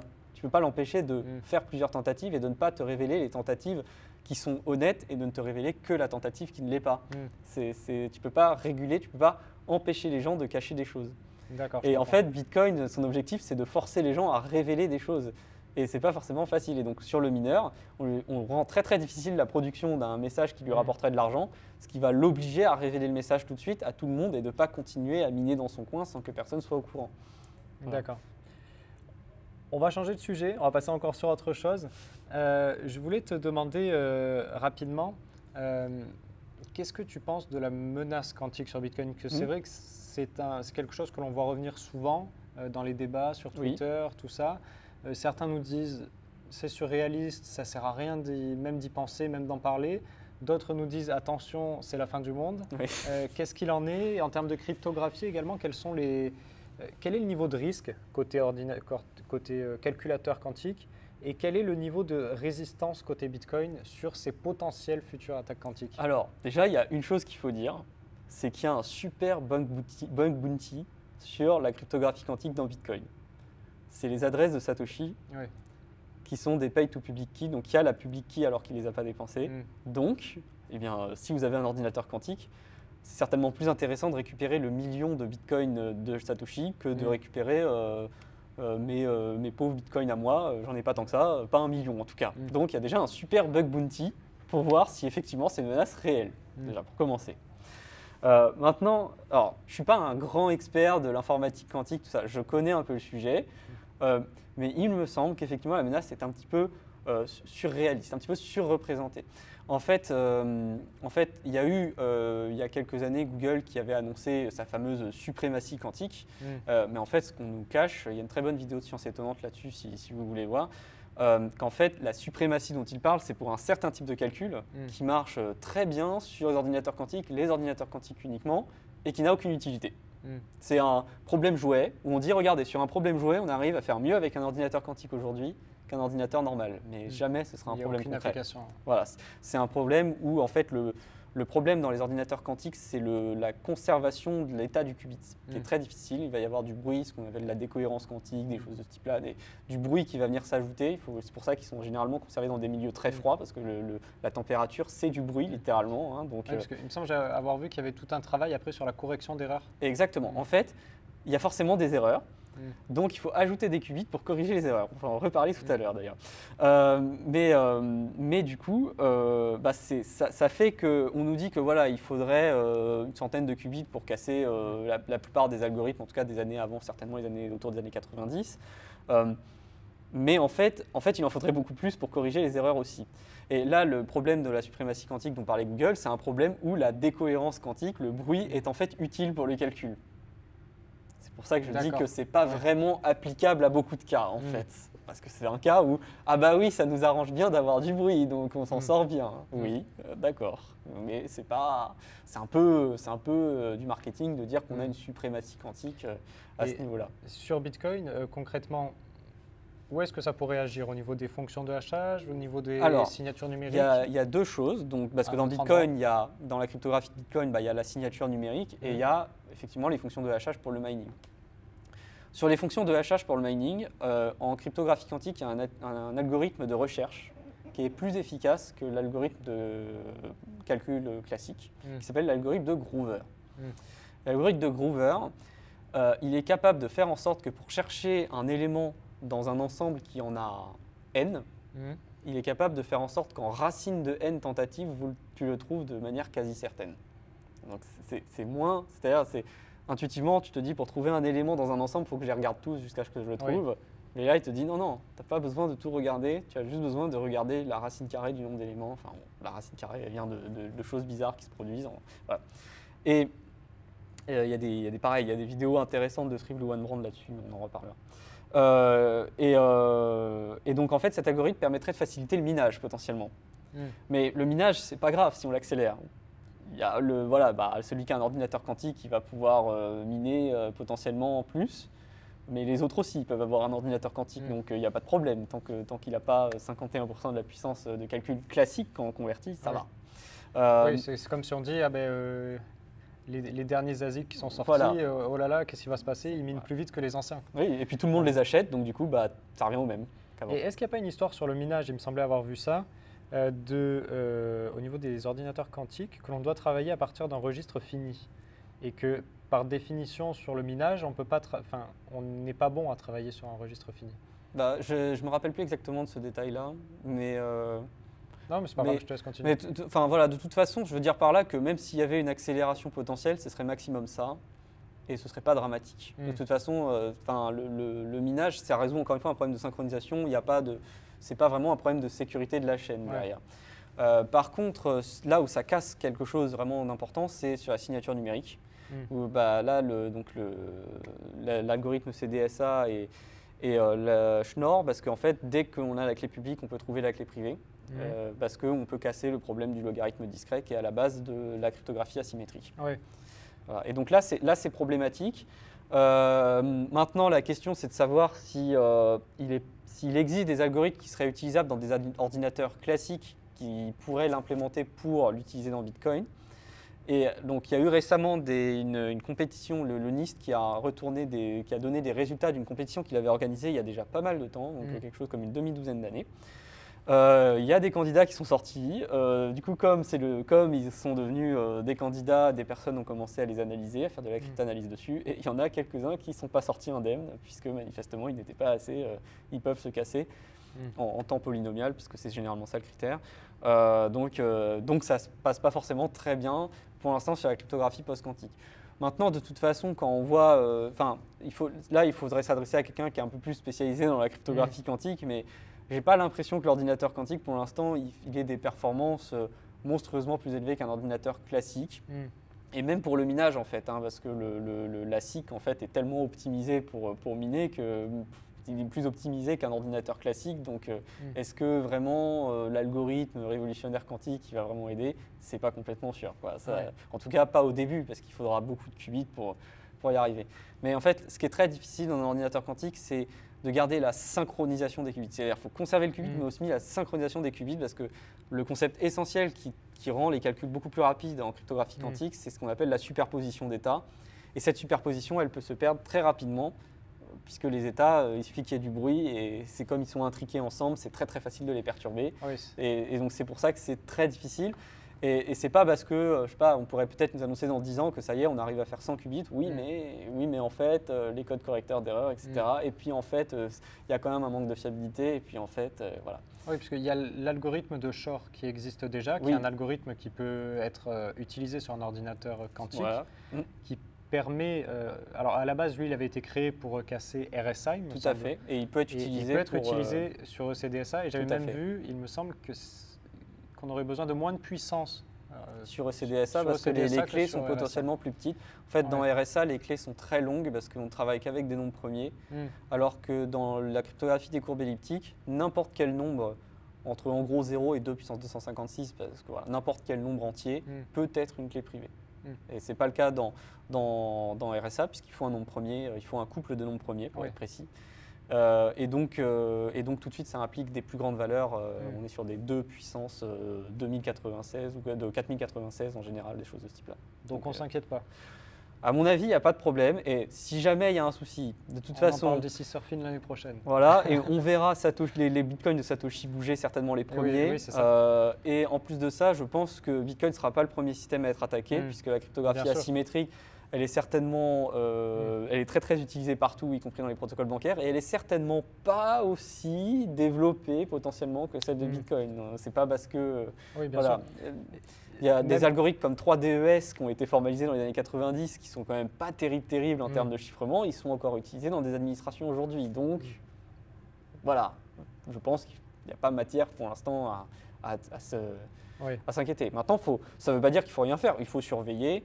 Euh, Mm. mais de là à dire, euh, regardez, j'ai fait une altcoin qui est quantum résistant soi-disant, Hmm. euh, bon, Oui, Sachant que ça. pour l'instant, hein, il n'y a pas de bibliothèque formelle de signature avec des algorithmes post-quantiques Mm. qui soient reconnus par des Eh oui, experts en cryptographie. Mm. Ne faites pas votre propre cryptographie. Utilisons des choses qui sont déjà propres. De toute Mm. façon, pour l'instant, ce n'est pas vos bitcoins qui seront visés sur, euh, sur, euh, sur le problème du quantique. Euh, simplement pour préciser pour les viewers, euh, pourquoi tu dis que les premiers coins attaqués seront ceux de Satoshi? Eh bien, parce qu'ils sont sécurisés par un script pay to public key, c'est bien C'est ça. ça. Mm. Voilà, C'est-à-dire que pour recevoir les bitcoins qui ont été associés, euh, Satoshi a donné sa clé publique. Bon, en l'occurrence, c'était sur du minage, mais on peut imaginer que ça soit sur une transaction également. Il a donné la clé publique et pas l'adresse. Oui. Parce que comme on a vu dans le chapitre 6, le dernier chapitre de la formation, l'adresse, c'est un hash de la clé publique. Et comme vous en a parlé Théo, euh, ce sont les signatures numériques qui sont euh, potentiellement menacées. Euh, les fonctions de hachage, pas du tout. Donc Tout à fait. on pourrait casser le lien entre clé publique, clé privée, mais on ne pourrait pas casser le lien entre adresse, clé publique. Donc vos fonds, tant qu'ils sont sur une adresse, euh, vous avez utilisé votre adresse pour recevoir des fonds, vous avez mis votre adresse en BC1Q par exemple, euh, eh bien, ils ne sont pas menacés tant que vous n'êtes pas en euh, dépense de vos coins. Parce lorsque Et que vous ne l'avez pas réutilisé. et que vous ne l'avez pas réutilisé. Mm. Ben, réutiliser, c'est pas embêtant tant que vous n'avez pas, pas dépensé. dépensé. Ou alors vous dépensez toutes les adresses même identiques d'un seul coup. oui. Mais après, Mais- du coup, ce qu'il faut voir, c'est que Mm. le temps que la transaction euh, qui dépense euh, depuis aussi. une adresse, Mm. il y a potentiellement une attaque parce que la, la clé publique est révélée à ce moment-là Oui. et la transaction n'est pas confirmée. Mais voilà, euh, on était déjà en train de dire que c'est compliqué d'avoir un ordinateur quantique. Non, imaginez un ordinateur quantique qui serait là pour qu'en 10 minutes, il vous casse toutes les adresses qui sont en dépense actuellement, c'est Mm. encore, euh, c'est encore supposé qu'un Oui. ordinateur quantique très performant en plus de ça. Mm. Donc euh, je pense qu'on n'en est pas là. hein. Oui, puis il y a sûrement. J'ai une question pour vous. Euh, du coup, par exemple, un- une solution comme StackingStat, ils ont notre adresse, donc pas de souci vu que pas de dépenses. Maintenant, imaginons, ils utilisent notre Xpub pour euh, régénérer une adresse à chaque fois. Mhm. Si eux, leur base de données se fait niquer, l'adresse, c'est pas grave. Par contre, la Xpub, c'est vachement dangereux. Donc, Oui. ils ont un risque énorme à garder les Xpub. Ou pas Mais Ça dépend. C'est dans la.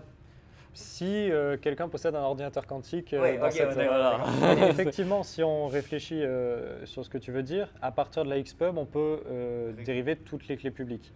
Voilà, parce que la Xpub, c'est voilà, parce que la Xpub, c'est la clé parent plus le code de chaîne, et donc à partir de ces deux infos, on peut dériver toutes les clés enfants normales. Voilà. Pas de risque, pas de temps. Voilà, ça va, il n'y a pas de problème. Il y a Ouais. pas de Non, mais- problème pour l'instant, faut pas s'inquiéter. quoi. Ouais. Non, mais c'est vrai que c'est intéressant de mettre en parallèle le fait que la menace n'est pas hyper haute, euh, que l'ordinateur quantique, pour le moment, c'est quelque chose de très euh, potentiel. euh, bon, il y en a qui sont utilisés déjà hein, Oui, pour oui. des applications, mais scientifiques, Mais c'est des principalement. curiosités principalement. Voilà, hein, c'est pas très euh, utile. Et, euh, et que de l'autre côté, finalement, sur Bitcoin, bon, il y a très peu de risques. Et puis, il y a le bounty géant euh, qui Voilà, de le Satoshi, euh, euh, voilà, que Satoshi nous a laissé en partant. Avec les coins les plus surveillés du monde. Le Voilà. jour où ça bouge, on le saura sur Twitter rapidement. Voilà, on sera au courant et d'ici là, je pense qu'on aura eu le temps de trouver Mm. quelque chose et on aura implémenté un nouvel algorithme de signature tel qu'on l'a fait avec Schnorr. voilà, parce qu'on sait faire des soft forks aujourd'hui, il n'y a Mm. pas de souci. Ça, Alors, ensuite, je voulais te, te poser une question sur quelque chose que j'ai pas encore eu le temps de creuser, Mm. euh, dont j'ai parlé dans la formation dans le chapitre 6 où l'on parle des adresses. Euh, J'avais dit rapidement que les adresses euh, legacy euh, en base 58 check, Mm. la checksum de l'adresse était générée avec euh, H256, Oui, donc très simple, une Oui. fonction de hachage, fonction on de prend les hachage premiers euh, bits, on les classique met à pour la fin checksum. ouais. classique.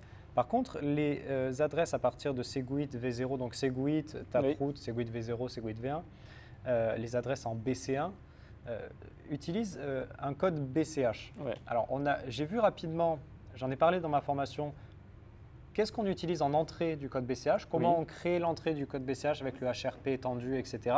Oui.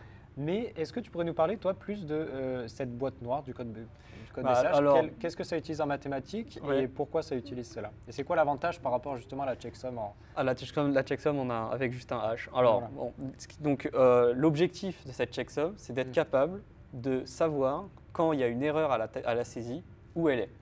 Et ça peut même détecter jusqu'à 4 erreurs à la saisie. Alors après, quand je vous dis à la saisie, c'est un peu subtil parce que ce n'est pas forcément les lettres, mais c'est 4 erreurs dans les, les octets, euh, Mm. qui- enfin, les bits Mm. qui sont sous-jacents. Donc ça, c'est un petit peu plus subtil, mais globalement, il y a l'idée de corriger un certain nombre d'erreurs.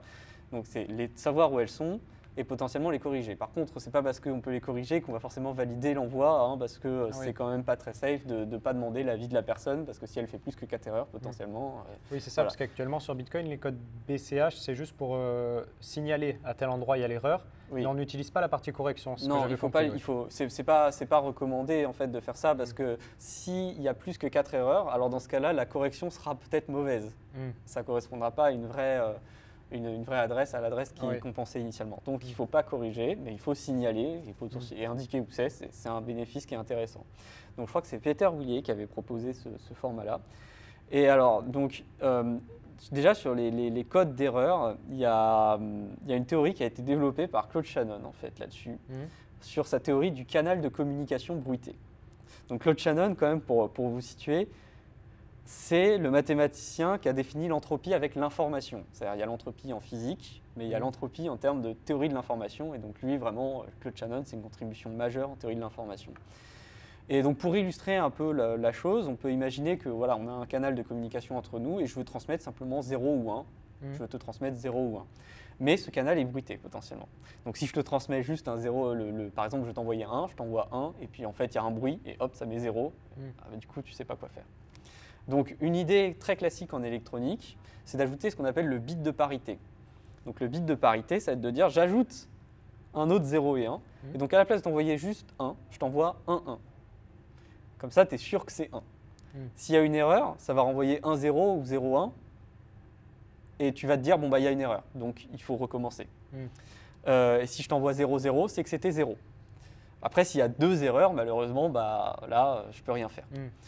Euh, et si j'ajoute un troisième bit, je peux même savoir où est l'erreur. Si je à la place de dire je t'envoie 1, 1, je t'envoie 1, 1, 1, 1, donc euh, Mm. 3, 1, euh, eh bien, s'il y a une erreur, bah, il y a un 1 qui peut se transformer en 0, mais il y a toujours deux 1. Donc tu peux te dire, bon, bah, on est plus proche de 1, euh, 1, 1, 1 que de 0, 0, 0, 0. Mm. Donc en fait, ça correspond un petit peu dans un espace abstrait des, des bits. C'est comme si on disait, bah, à la place de considérer que euh, l'information que je vais t'envoyer, c'est un point dans l'espace des suites de bits, Mm. bah, je vais te dire, c'est en fait une boule autour. Euh, et puis bah, je, vais, je vais considérer une distance à mon point euh, que je veux te transmettre. Et puis si je suis inférieur à une certaine distance, bah, je me dis que je suis suffisamment proche. En fait, on crée un espace de... On rajoute des, des bits, comme ça, on, crée, on, on en fait un message plus long, pour ajouter de l'espace entre les différentes cibles qu'on cherche à... qui sont valides, en fait. Mm. C'est pour ça la checksum, en fait, elle rend l'adresse plus longue, mais du coup, il y a plein d'adresses qui deviennent invalides. Donc c'est du vide dans notre espace correspond à aucune adresse, mais qu'on peut utiliser comme des genres de- d'endroits pour mettre des cibles, histoire de savoir où corriger un petit peu si on a une distance pas trop grande, si on tombe pas trop loin. Donc il y a cette notion de cible qui est, qui est assez intéressante pour comprendre ce qui se passe.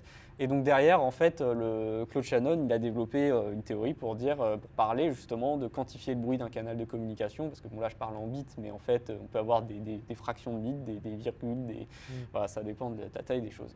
Donc ça c'est euh, un concept de finalement de, de correction d'erreur quand on a un problème de, de frappe, d'envoi de, d'informations. Donc euh, ça c'est dans les grandes lignes ce qu'on cherche à faire.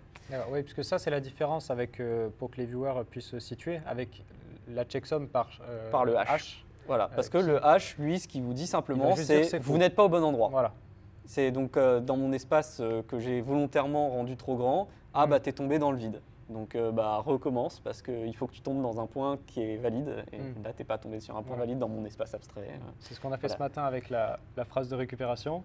Oui, Euh, on- avait fait une petite erreur au niveau de bah, quand on avait rentré dans les lignes de commande les 1 et les 0. ouais. Et du coup, bon, checksum pas bonne et on n'est pas tombé pile sur le point. Voilà. la Et tu ne sais pas comment corriger, tu sais Mais juste que tu es à côté. Voilà, c'est ça. On n'a pas un. Voilà. Et donc, on aurait eu un code BCH, il nous aurait dit. euh, Potentiellement, il t'aurait dit là où était ton erreur. Maintenant, si Voilà. tu avais fait plus d'erreurs que les 4 qui Oui. sont, dans, en tout cas dans le Oui, dans c'est ce ça. qui est utilisé dans le 32 sur un H. Là, il t'aurait indiqué des erreurs, mais Mm. qui n'ont aucun sens potentiellement. Enfin, ça ne garantit plus rien, Mm. parce qu'en fait, c'est comme si dans ma cible, je tombais dans une cible à côté, tellement je suis Mm. loin en fait de l'endroit où je voulais aller.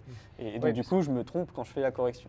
Parce qu'il faut bien comprendre que le but initial de la checksum sur euh, adresse, c'est d'éviter les, les typos, d'éviter les, fautes de C'est frappe. d'éviter qu'on rentre une adresse qui, Voilà. qui, en fait euh, c'est- emmène à rien. Et ça, c'est c'est pour moi la- la- le grand avantage euh, d'utilisation d'une adresse par rapport à une clé publique. Tout à fait. Euh, parce qu'une clé publique, si vous vous trompez d'un caractère, ça sera une autre clé publique, mais toujours une clé publique valide, Mm. mais qui, est, euh, qui appartient à personne et que personne ne retrouvera jamais. Donc vous avez perdu vos bitcoins si vous faites une seule erreur sur votre Alors, clé après, c'est un petit peu subtil, mais j'a- j'apporte une petite subtilité parce que comme c'est des points sur la courbe, tu n'as pas des fois tous les nombres, euh, tous les Ah formats oui, que tu ne correspondent pas forcément à un point. Mais.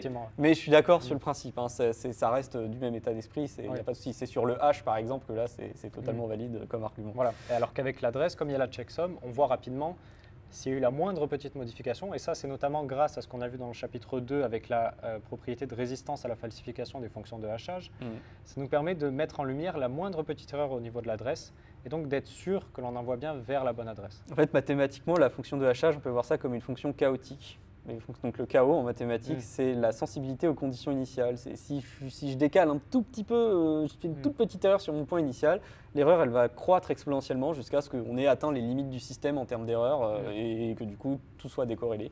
Et en fait, c'est ce que fait une fonction de hachage, mais dans, dans un espace discret. Donc ça, c'est pour l'aspect un peu théorie de l'information. Et en fait, les codes euh, donc BCH, c'est des codes qui vont chercher à optimiser la taille de la checksum pour la qualité de correction que ça, ça donne en fait. Et euh, l'outil mathématique qui est utilisé derrière, ça devient, euh, ça devient un peu difficile à, à expliquer, Ouais. ça devient très difficile d'accès. tu peux nous donner le nom et. Donc c'est basé sur de l'arithmétique des polynômes. Donc les polynômes, ont, enfin les polynômes, ce sont ces, ces fonctions euh, qui s'expriment comme une puissance de et x. peut-être si les viewers, si les viewers veulent aller voir, étudier plus là-dessus, peut-être tu as des choses à leur conseiller? Bah, alors là-dessus, euh, l'arithmétique des polynômes, elle est, étudiée, euh, elle est étudiée dans les premières années de mathématiques dans le supérieur. D'accord. Euh, donc a un polynôme dans les premières années de mathématiques dans le supérieur, c'est défini comme une suite presque nulle, donc c'est une sorte de suite mais qui s'arrête et sur lequel on va définir une genre d'addition et de multiplication bizarre. On appelle ça un anneau, enfin voilà, il y a plein de, plein de structures mathématiques derrière. Et euh, l'arithmétique des polynômes, ça va être l'étude de ces, de ces choses-là. Euh, et ici, c'est des polynômes dans un espace, euh, dans, un, dans un corps fini, donc c'est-à-dire que les coefficients, Euh, ici, ce sont des nombres qui, qui sont comme les nombres d'une courbe elliptique qui reviennent, ils sont Ouais. modulaires, Ouais, ils reviennent à zéro. Donc là, en l'occurrence, en général, c'est des, comme si on travaille sur des bits, on va Mm. travailler sur des nombres qui sont soit 0, soit 1. Et, et donc, en fait, ces polynômes, ils sont utilisés pour optimiser. Et en fait, finalement, il va y avoir une équation de vérification. C'est- Ça correspond un peu à la checksum. Et euh, Mm. l'écart à, cette équation correspondra à une distance. Et on va pouvoir proposer une correction parce que c'est bien fichu derrière. D'accord. Euh, mais euh, c'est assez technique, ça implique des, des choses qu'on appelle les extensions de corps de Galois. Maintenant, moi-même, je ne suis pas expert en ça. Les, ex- les extensions de corps de Galois, ce sont littéralement des, des cours complets qui peuvent être proposés sur un semestre Mm. dans un master de mathématiques, voilà. Donc, généralement par des gens qui sont un petit peu curieux de la théorie de, de Galois, euh, qui, a, qui a des propriétés mathématiques extrêmement intéressantes. Mais, euh, mais là, voilà, ça commence à être dur d'accès. Si vous regardez un peu la page Wikipédia, c'est c'est quand même, ça fait un peu mal aux yeux, même pour un mathématicien comme moi, ça commence à être, pff, à suivre, c'est un peu, euh, Mm. voilà, faut être un peu dans le, dans le domaine. Mais voilà, ce qu'il faut retenir, c'est que globalement, l'objectif, c'est d'optimiser les checksums pour qu'elles Mm. soient de taille la plus petite possible et qu'en même temps, on puisse avoir de la correction d'erreur. Et d'ailleurs, ce qui est intéressant, c'est qu'il y a, y a, Beck, Beche, Beche 32 qui est Mm. utilisé dans Segwit V0. Dans, V, dans V1, c'est Beche 32M. ouais. Et en fait, c'est donc le même type de code, c'est juste que le- les polynômes qui sont utilisés pour faire la, la checksum sont différents pour être encore un peu plus courts. Donc là, euh, Peter Willet, donc SIPA, a, Ouais. a fait, a pris une machine pour euh, tenter de trouver les meilleurs coefficients, Mm. euh, pour que ce soit le, le plus compact possible. J'avais vu, il y avait un souci si on tombait que sur des P. Tout ou- à fait. Et en fait, il y a un check de la longueur en plus. Mm. C'est-à-dire qu'en fait, qu'effectivement, il y avait un, un petit pas. C'est pas, une- pas un problème gravissime, Non, mais effectivement, on pouvait ajouter un nombre arbitraire de, P lorsqu'une adresse finissait Mm. par un Q avant la checksum. Et, et là, euh, grâce à ce check, c'est plus possible. Bon, après, voilà, c'est les cryptographes, euh, les cryptographes qui veulent absolument quelque chose où le- Mm. l'utilisateur ne peut absolument pas se tromper, mais jamais il aurait l'idée d'ajouter des P comme ça. Mais bon, Alors, sait-on jamais. Pour euh, terminer cette, cette interview, et je te remercie, moi ça a été un plaisir de t'interroger, on a appris plein de choses et Mm. euh, j'espère qu'on pourra... euh, C'est officiellement la vidéo la plus poussée de, de découvre Bitcoin et de Ah, la chaîne. Euh, pas de ouais. problème. hein, j'espère qu'on pourra refaire du contenu comme ça, que ce soit... même des fois je t'entends intervenir dans l'en- l'entonnoir euh, du Bitcoin et à chaque fois c'est passionnant de t'écouter. Euh, Je voulais te demander un petit peu, euh, là on a parlé dans la formation Crypto 301 de cryptographie, de portefeuille. Oui. Euh, si euh, tu pourrais conseiller aux gens des choses pour aller plus loin, après derrière, en termes de cryptographie, de mathématiques, de- d'études de, Bitcoin, même de ce que tu veux, Ouais. qu'est-ce que tu conseillerais aux gens après cette formation qu'ils viennent de terminer? Alors, donc là-dessus, il faut voir après, ça dépend du niveau de chacun. Donc, euh, Mm. je vais essayer de dire un peu pour quel. Ouais, type de niveau, voilà. Ouais. Donc, pour les personnes qui n'ont pas forcément fait beaucoup de maths, mais qui commencent à s'y intéresser du coup avec Bitcoin, parce que je vois beaucoup ça Mm. euh, dans le milieu. euh, il y a de la vulgarisation en mathématiques aujourd'hui qui est excellente sur YouTube. Alors, ça ne va pas vous apprendre à faire des mathématiques. Mhm. hein. Ça va juste vous expliquer des concepts. C'est de la curiosité. Il faut avoir de la curiosité intellectuelle parce Mhm. que c'est en touchant un peu à tout que moi, par exemple, j'ai pas fait de, de- de- de- de cours en cryptographie, mais pourtant je suis capable de comprendre parce que voilà, j'étais curieux. L'arithmétique des polynômes, euh, voilà, Mhm. l'arithmétique de base, c'est toujours un peu, un peu rigolo. Euh, donc euh, il y a de la vulgarisation en mathématiques qui est très bien faite, euh, notamment il y a Srivluwan Brand qui est un mathématicien américain qui euh, fait des mathématiques animées. Euh, mais lui par exemple dans, dans son métier il, fait de- des mathématiques pour le graphisme, donc c'est voilà, c'est particulier. Mais bon. Et donc il, a, il fait beaucoup de vidéos animées. Donc pour la curiosité intellectuelle, voilà, c'est très bien. Il a même fait une vidéo sur Bitcoin qui... même si elle est très très bien pour expliquer comment ça se passe, malheureusement, elle est fausse à la fin. Mais Ah. si vous êtes capable de comprendre pourquoi la vidéo est fausse à la fin, eh ben, c'est très bien. Vous avez peut-être certainement très bien compris Bitcoin. En tout cas, c'est- intéressant pour vous de, de trouver cette petite erreur potentielle. Euh, donc ça, c'est euh, voilà, ça pour la curiosité mathématique, c'est vraiment très bien. Euh, si vous voulez voir un peu d'autres mathématiciens qui font des vidéos un peu dans ce genre-là, il a notamment fait une, un petit challenge qu'il appelle le Summer of Math Exposition. Euh, et là, on trouve des mathématiciens euh, qui sortent de nulle part, qui nous font des vidéos animées de mathématiques incroyables, euh, qui sont sur des sujets. Par exemple, il y a une, il y a, il y a une, une vidéo du, ce- de- qui a été faite par un mathématicien qui, justement, utilise une courbe elliptique pour résoudre un problème qui paraît très simple au premier abord. euh, euh, qui, qui a, qui a un petit peu qui a, été- qui a été qui a circulé sur Facebook en mode euh, 95% des gens n'arrivent pas à résoudre ce problème et en fait là où c'est un petit peu rigolo c'est que c'est pas 95% mais c'est pas moins, c'est beaucoup plus que 95% des gens qui Mm. n'arriveront pas à résoudre ce problème. On est sur des, des mathématiques spécialisées alors que le problème a l'air très simple sur le papier. Voilà, donc ça c'est rigolo pour voir un peu comment les courbes elliptiques peuvent être utilisées pour d'autres choses que juste la cryptographie, hein, parce que c'est avant tout une étude de l'arithmétique. Ça c'est pour le côté maths, pour les personnes qui, qui voilà, ne peuvent pas se lancer dans, dans Mhm. des études, et- mais même pour les personnes qui peuvent, hein, c'est c'est toujours très intéressant parce qu'en fait, on, bah, un- les maths c'est un, sujet tellement large Mm. que bah, on ne peut pas tout connaître, et, et donc c'est toujours bien de voir d'autres personnes euh, ce qu'elles font.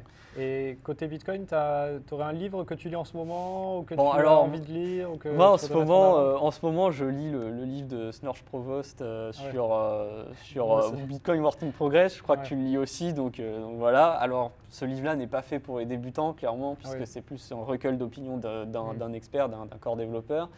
Mm. Euh, moi, ce que je recommande, c'est de, de parcourir la, la- la- la- newsletter Bitcoin Optech, parce Mm. que la, donc bitcoinops.com, je crois, ou je ne sais plus exactement, euh, qui est Oui. excellente pour communiquer sur quelles sont les idées qu'ont les développeurs Mm. en ce moment Mm. pour, euh, pour avancer sur Bitcoin et euh, quelles sont les discussions? Si vous voulez aller encore plus loin, euh, vous pouvez vous inscrire sur la mailing list de- des, des Bitcoin, euh, des développeurs Bitcoin, mais là, Mm. même moi, j'y suis pas allé parce que Ouais, ça- non plus. je pense que je pense qu'il y a trop de mails, Non, trop Bitcoin de choses. Uptech, c'est vrai que c'est vraiment Bitcoin pas mal. Fait un très bon tri. Allez voir le site, abonnez-vous à la newsletter, essayez d'en lire quelques-unes. Après, ça peut aussi déclencher chez vous des recherches. C'est Euh, ça. Vous dire ça, je ne l'ai pas trouvé, C'est un ça, très je ne l'ai bon pas point de compris, je peux faire des recherches. C'est en anglais. Euh, et après, ils font également, il me semble, je l'ai vu la dernière fois, je ne sais pas s'ils le font régulièrement, toutes les semaines, mais ils font un space où ils parlent justement, ils mettent en Ouais, ils avant. euh, il y a ça. quelques développeurs qui en parlent. La dernière fois, il y avait euh, Peter Todd euh, qui, qui parlait un petit peu de, de ce sur quoi ils travaillaient actuellement et de ce qu'ils avaient parlé dans Bitcoin Uptech en mode space sur Twitter, donc ça peut être sympa aussi. Bon, eh ben, je pense qu'on a déjà fait un beau tour. Euh, je te remercie euh, beaucoup euh, d'avoir fait cette interview. le pour, plaisir est pour moi. pour compléter, introduire un petit peu la suite de ma formation Crypto 301 sur l'Académie d'Eco Bitcoin. Et pour les viewers qui sont sur YouTube, cette vidéo est incluse dans la formation Crypto 301 euh, de l'Académie d'Eco Bitcoin, qui est une formation gratuite où on parle de cryptographie et portefeuille HD. Donc je vous invite à vous rendre sur le site de l'Académie et euh, à vous abonner à la chaîne de Deco Bitcoin. Euh, moi je vous remercie et je vous dis à bientôt.